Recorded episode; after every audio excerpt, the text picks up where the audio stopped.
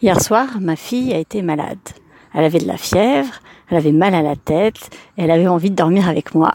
Alors je l'ai prise dans mon lit et d'ailleurs elle a viré son père qui allait dormir sur le canapé. Et bah moi, bien sûr, toute la nuit, je n'ai dormi que d'un œil. Mon instinct euh, était euh, totalement ouvert au mouvement ou à l'absence de mouvement de ma fille. Je vous rassure, tout va bien. Ce matin, elle est en pleine forme. Je pense qu'elle a eu un, un petit coup de chaud, rien de bien méchant. Et je me disais euh, cette nuit, euh, quand je la veillais, je me disais c'est fou parce que quand ton enfant est malade, c'est comme si le temps s'arrêtait, comme, comme s'il se mettait en suspens et que tout à coup le, le reste du monde n'existait pas, euh, que plus rien n'était grave, que la seule chose qui comptait c'était elle et moi en l'occurrence.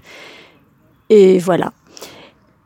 Et j'ai bien aimé en fait ce moment après, une fois que, une fois qu'elle s'était endormie et que ça allait mieux, parce que ça remet les pieds sur terre sur euh, ce qui est important et ce qui est moins. À demain.